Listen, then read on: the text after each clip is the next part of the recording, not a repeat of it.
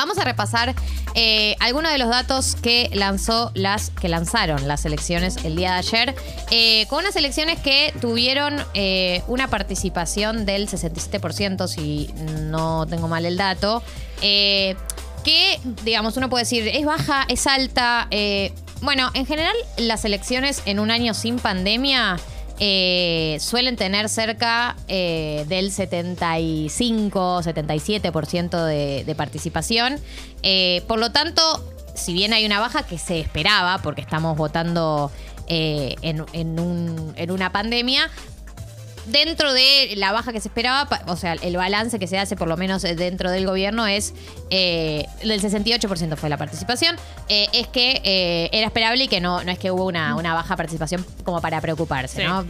Esto viene en, en general de un 74, 75 y en medio de las entre que son las pasos, que hay una pandemia y etcétera, eh, era esperable, digamos, esta baja en la participación y no, que, se sepa, no hay una preocupación oficial eh, por eh, el, porcentaje de personas que participaron. Bueno, eh, digamos, no voy a decir nada que no se sepa, pero el oficialismo tuvo una muy mala elección. Si vemos la- las provincias, si vemos el país, en 16 eh, distritos ganó Juntos por el Cambio. Eh, el Frente de Todos ganó en 1, 2, 3, 4, 5, 6, 7 eh, provincias. Y hubo otras dos provincias que eh, ganan partidos locales, ¿no? Que, son partidos más eh, con tradición local y que no están tan alineados con partidos nacionales. Eh, en total, eh, con el 98% de las mesas escrutadas, Juntos por el Cambio tenía el 40,2% a nivel nacional y el Frente de Todos el 31,3% eh, de los votos. Igual recordemos que estas son elecciones legislativas, ¿no? Obviamente lo que representan estos porcentajes es cuántos diputados a nivel nacional va a meter cada partido. Después senadores, hay algunas provincias que renovaban y otras que no. Eh, otro dato es que la izquierda se consolidó como la tercera fuerza a nivel nacional, con, con el 5,85% de los votos, porque uno puede decir por ahí en la Ciudad Autónoma de Buenos Aires la tercera fuerza fue Milei, eh, o Miley, Miley. y... Pero no, es una, pero no es una situación que se da a nivel nacional, digamos, porque por ahora el partido de Milei no tiene un- una, una construcción federal, tiene una construcción eh, porteña, digamos. Eh, así que en ese sentido me parece que es algo para, para destacar. Eh, ahora, cuando vamos, obviamente, a una de las. al, al caballito de batalla, que es la provincia de Buenos Aires, ¿no? Donde está concentrada la mayor cantidad de población de la Argentina, tenemos un. Una situación que, eh, que es la interna entre Santilli y Manes, que la ganó Diego Santilli. Mains, Mains. Mains. Mains. Mains, Mains, Mains, Me gusta que todos le- a todos les digamos por, por su nombre, digamos, en, inglés, inglés. En inglés. Eh, no, lo que decía es. eh, Santilli sacó el. Espera, si sumamos los votos. El colo. Ver interna, acá. No, perdón, eh, es que a veces sí. Santilli sacó el. Dentro de la interna sacó el 60% Santilli y el 39% Manes. a- eh, que a nivel, a nivel nacional, si sumamos, digamos, los votos, eh, su- juntos eh, sumaron el 38%, estoy tardando mucho, el 34, 37,99%, que es el 15% de Manes más los votos de Santilli, que, o sea, si unimos a Manes y a Santilli, la interna llegan a 38% versus Tolosa Paz, que no fue interna, se sacó el 33,64%. Ahora, cada uno de ellos por separado, por ahí eh, no ganaba, no le ganaba a Tolosa Paz, pero la realidad es que es muy probable que muchos de los votos que fueron a Manes vayan a, a Santilli ahora o vayan a Juntos por el Cambio directamente, eh, lo cual habla esto de la, la cantidad de diputados nacionales que van a entrar por la provincia de Buenos Aires. Ahora, eh, Cosas que sorprendieron, que por ejemplo, o sea, el, el- el oficialismo no haya podido ganar ni en, ni en Santa Cruz, digamos, que suele Sí. ser como bastión, ¿no? Porque de donde salieron los Kirchner, por fija, ejemplo. sí. La- lo de la provincia de Buenos Aires también fue una sorpresa, porque ellos esperaban una victoria. Eh, ha, sorpre- ha sorprendi- ha sorprendido, ha sorprendido va- varias, varios números, varias elecciones. Expert no sacó un resultado tan bueno en la provincia de Buenos Aires, por ahí, eh, sacó el 4,87%. Eh, por ahí se, como, como bueno, con el crecimiento de la derecha, Sí. si bien no, no había un Miley en la provincia de Buenos Aires, teníamos un expert que igual es una derecha mucho más eh, tradicional, digamos. No, y tiene que ver para mí, no sé, digo, se me ocurre, con su campaña. La campaña de, de Milei fue Sí, sí. muy vistosa y... y fue el economista más llevado a la televisión Claro, durante los ul- exactamente. el año pasado. Lo vimos mucho a él, lo vimos por todos lados y Expert no. No, más, más tranqui, digamos, la jugó. Eh, del caño, de hecho, sacó más que Expert, sacó 5,22%. Eh, la, fue, fue interna, igual es la interna del FIT en la provincia de Buenos Aires, sacó en total el 5,22%, Expert 4,87% y Randazo sacó el 3,71%. 71%.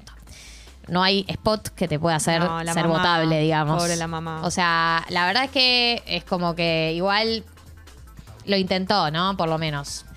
Pero no, no, no, Ahora- no, se, no, se, no se estaría consolidando como la tercera fuerza, Randazo. Hubo un momento en donde los resultados daban distinto, ¿no? Como la boca de urna. Chicos, el boca de una es humo siempre. Yo no creo en ningún boca de urna, porque cada partido tiene sus bocas de una que un poco los arman para generar clima, no sé bien cuál es el objetivo, pero cada uno hace los suyos, algunos inventan. Yo no creo en ningún boca de urna. Eh, y sí, decían otra cosa porque son humo, son humo. Claro. Eh, no es parámetro de nada. No, no es parámetro de nada. Entonces, eh, en la ciudad de Buenos Aires, la interna de eh, Vidal y López Murphy eh, y Rubinstein, obviamente la ganó Vidal, era algo que se esperaba. Si bien López Murphy tuvo 18% de los votos, lo cual es, es bastante, es un número bastante alto, pero bueno, Vidal igual estuvo por encima. Seguramente igual López Murphy entre en la lista que arme Juntos por el Cambio en la Ciudad de Buenos Aires. Santoro sacó el 24,66%. Milei el 13,66%. Eh, Bregman, Miriam Bregman, que iba internas también, Sí. toda su interna, ¿no? Esto estoy contando el FIT, digamos, pero que la interna la, ganó Miriam Bregman, el 6,23%. Y Luis Zamora, un sobreviviente de todas las elecciones, Estoico. 2,65%. Sí. Siempre pasa el piso del 1,5%. Es una cosa increíble. Tiene una capacidad para entrar al Congreso Luis Zamora. Es No para de entrar. no para entrar, solo sabe entrar. Después, bueno, ¿qué pasa? ¿Cuánto podemos construir a partir de ahí? Eh, no queda claro. Es como un. Yo, si- yo siento que para un porcentaje de los porteños es un voto que da tranquilidad. Como los votos Zamora, tranqui. No me Claro. siento culpable. No me- no pasa me, no me nada. genera Sí. contradicciones. No es el fit que tiene como todo una- un estereotipo más asociado a la izquierda. Es como un- el político que te cruzas en el colectivo. Eh, yo pienso que eso, que tiene como un voto fijo porque es un voto que te deja la, la conciencia tranquila, Es Zamora. cierto, es cierto. Eh, así que sí, a diferencia de Brian Lancelota, ha pasado el piso del 1,5% y probablemente, eh, no sé, hay que ver cómo, cómo llega a las generales, por ahí entra él. Eh, si fue como primer candidato puede llegar a entrar, no lo sé, igual hay que ver cómo llega a las generales y cómo se distribuyen los es- escaños, que es una palabra que me gusta mucho. decir. Quiero que la uses eh, más seguido, Cali. ¿Escaños? Ahora que ya la incorporaste. Bueno, Escaños. ¿Para qué otra cosa la puedes usar? No, para nada más. Eh, vamos a, a repasar un Ah. toque cómo quedaría la situación en el Congreso. Dentro de senadores, el oficialismo perdería cinco senadores y la oposición sumaría tres. Esto quiere decir que el oficialismo va a perder el quórum. Si los resultados se replican en las generales, el oficialismo perdería el quórum en senadores. ¿Qué quiere decir? El quórum es la, cantidad mínima de personas que tenés que hacer para aprobar una ley vos solo, digamos, sin tener que hacer alianzas con otros sectores. Eh, y esto estamos diciendo, perdía el quórum con el kirchnerismo y aliados, digamos, el quórum de lo que es kirchnerismo, peronismo federal, digamos, como todas esas... Ellos en- eh, durante este año y medio pudieron pasar varias leyes porque tenían un quórum y de repetirse estos resultados en noviembre, recordemos que son las pasos y que tenemos que ver qué pasa acá en noviembre, eh, perdería el quórum. Eh, esto significa que para pasar una ley tenés que negociar con la oposición, que no vivimos en un país donde la oposición y el oficialismo suelen llegar a muchos acuerdos, así que creo que em, la situación se va a complicar en el Senado. En diputados no cambia tanto la situación actual, el, oficialismo perdería tres bancas, pasa de tener 120 a 117, seguiría sin quórum que ya no tenía y eh, se ve obligado a negociar ahí con fuerzas provinciales y Juntos por el Cambio, o Juntos como se llaman ahora, eh, pasa de 115 a 116, digamos. O sea, el oficialismo sigue siendo la primera minoría, ninguno de los dos tiene quórum propio. Eh, así que no cambia demasiado la situación. Hay que decir que de las ocho provincias que eligen senadores, el Frente de Todos solamente ganaría en dos, en Tucumán y en Catamarca. Ese es el motivo por el cual pierde senadores eh, dentro de la, de la Cámara Alta. Em, hay que decir también que es probable que Milei pueda meter uno o dos diputados en la ciudad, o sea, por la ciudad de Buenos Aires. Eh, y eso también es un dato no menor, ¿no? Eh, ver el rol que van a tener en el Congreso, eh, que, que- que- que este tipo, que esta línea política por primera vez tenga bancas en, en ¿Quiénes el son? Congreso. ¿no? Conocerlos, Bueno, más de eh, la segunda que va con él, él es el primero, la segunda que va con él es Victoria Villarroel, que es eh, la que mm, la que plantea esto medio del, de las víctimas del terrorismo, de, de los guerrilleros, de esto de la, la teoría de los dos demonios de la dictadura, como esta, esta línea eh, es más complejo de la dictadura, ¿no? Eh, ella defiende a, lo, a, a- a las llamadas víctimas de... defiende a milicos también. Básicamente. No sé. Bueno, eh, pueden buscarla, buscar sus declaraciones. Eh, es, es de la línea... Esa sería la que entra. es la segunda. Con él, sí. Eh, ella es la presidenta de la asociación civil denominada Centros de Estudios Legales sobre el Terrorismo y sus Víctimas. Eh, y en general como que suele mm, estar co- constantemente en lo que se llama la militancia por la memoria completa.